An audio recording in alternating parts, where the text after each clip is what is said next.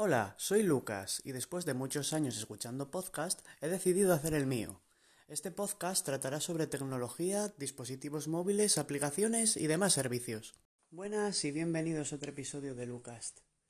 Hoy quería comentar un poquito sobre la beta de iOS 13.5, que ya por fin con ello se libera la API por parte de Apple para que las autoridades sanitarias la empleen en el desarrollo de aplicaciones este tema ya lo comenté en el anterior podcast y es que eh, sí, es la aplicación que nos va a ayudar con el COVID. Con ello los dispositivos recopilarán información de que con qué otros usuarios hemos tenido contacto para que el usuario en cuestión sepa si ha tenido algún infectado cerca y se le notifique. Esta característica estará también por venir para Android por parte de Google. Solo los organismos oficiales de Estado pueden desarrollar esta herramienta y no desarrolladores convencionales, como por ejemplo el que pueda haber eh, vamos, desarrollado la aplicación de podcast que estás utilizando. No dejan de recalcar también con todo esto que se mantendrá la seguridad y la privacidad de los usuarios, ya que será el mismo gobierno de cada nación quien lo gestione. Una vez en la beta aparecerá en un apartado dentro de la aplicación de ajustes y una vez ahí en el apartado de salud de iOS habrá una opción para activar o desactivar esta nueva característica llamada COVID-19 Exposure Notifications, además de poner el texto en el que dice el iPhone emplea el Bluetooth para compartir de forma segura los IDs, que cada uno de ellos es una cuenta de Apple diferente, es decir, usuarios privados, vaya, no es que esté ahí tu cuenta y vaya a salir tu nombre y demás, para nada serán unos números que se identificarán en función de cada usuario y será totalmente privado. Estos serán aleatorios también y vamos, los dispositivos según se van acercando los unos a los otros, por medio del Bluetooth irán recolectando estos IDs de unos a otros, los cuales serán borrados en un plazo de 14 días. Esto se pondrá en marcha a medida que los gobiernos liberen sus aplicaciones compatibles con dicha función. De tal forma que si vamos andando por la calle, quedamos con alguien y demás, en cuanto todo esto se libere un poquito, el móvil registrará con quienes hemos mantenido el contacto y así, en el caso de haber estado cerca de alguien con el virus, lo sabremos. Como tiene una función de localización, eh, nos pedirá el permiso de dicha localización, que es simplemente para la ubicación de diferentes centros médicos no quiere decir que la aplicación esté siguiendo por donde vamos todo el rato. Esta nueva actualización de iOS incluirá un parche de seguridad para mail, además, contra emails maliciosos. El Face ID detectará si tenemos la mascarilla puesta también para los usuarios de iPhone X en adelante, para así mostrarnos directamente el desbloqueo numérico y FaceTime tiene mejoras en general. A esta actualización le faltará poco para ver la luz, ya que de momento está simplemente para desarrolladores. A continuación, comentaré los últimos rumores sobre los iPhone 12, eh, los cuales comentan que contará con un sensor de huellas en pantalla, que será un sensor de Qualcomm, que sí son los mismos que crean los procesadores para móviles, como por ejemplo OnePlus, que emplearán los ultrasonidos para escanear la huella dactilar, que no será óptico. Vamos, no se va a retroiluminar la pantalla en el momento de utilizarlo, así que por la noche no cegará tanto. Según el Economy Daily News, eso sí, seguirá teniendo el desbloqueo facial o Face ID. En mi caso que tengo un OnePlus 7 no le veo descabellado este tema, puesto que yo utilizo ambos sistemas por igual. Vamos, tanto la huella como el desbloqueo facial indiferentemente utilizo uno u otro aparte de que bastantes terminales de la actualidad poseen ambas características en ellos. Por otra parte, esta semana el analista tecnológico John Prosser publicó un tuit con una especulación sobre el iPhone 12 y se ha encontrado con que habrá nada menos que cuatro modelos de este teléfono.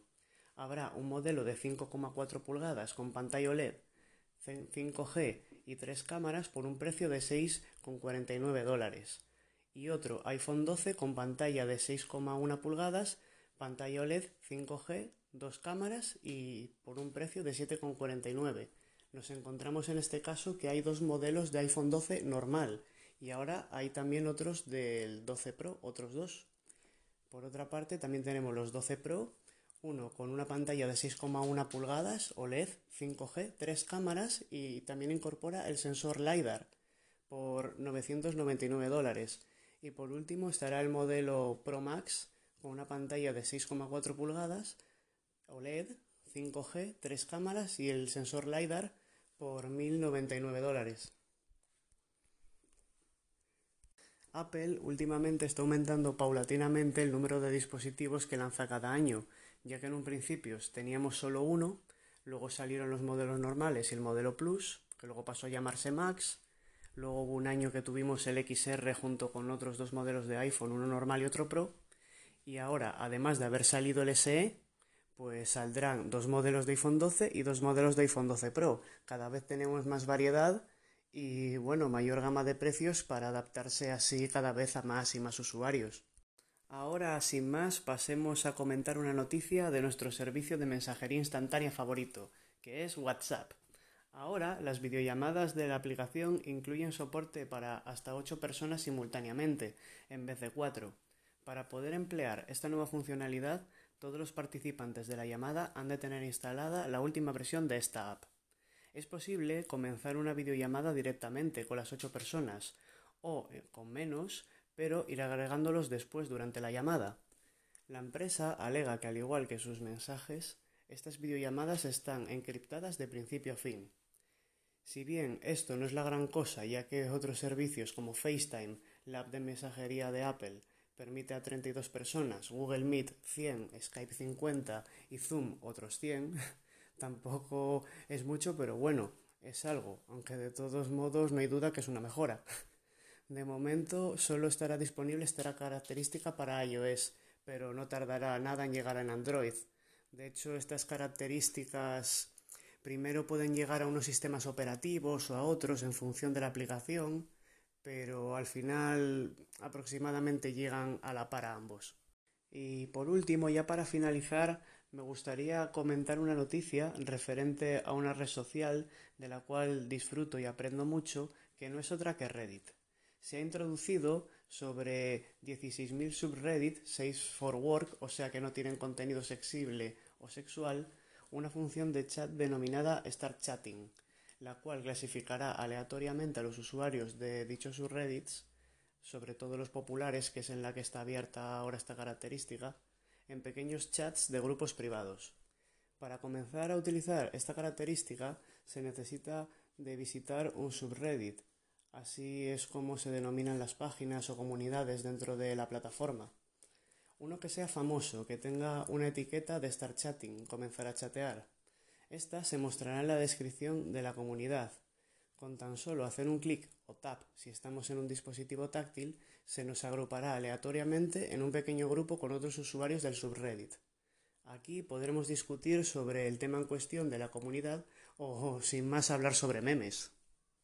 Por otra parte, Reddit no es una plataforma donde se centre en este tipo de utilidades como son los chats, ya que teníamos una función de mensajes entre usuarios, pero de esta forma podemos encontrar más fácilmente a usuarios con nuestras inquietudes, ya que en principio tendremos de base ya un tema en común de qué hablar, así evitando por parte las extrañas experiencias en chats random de antaño, como eran los chats de Terra, que había mucho personaje metido.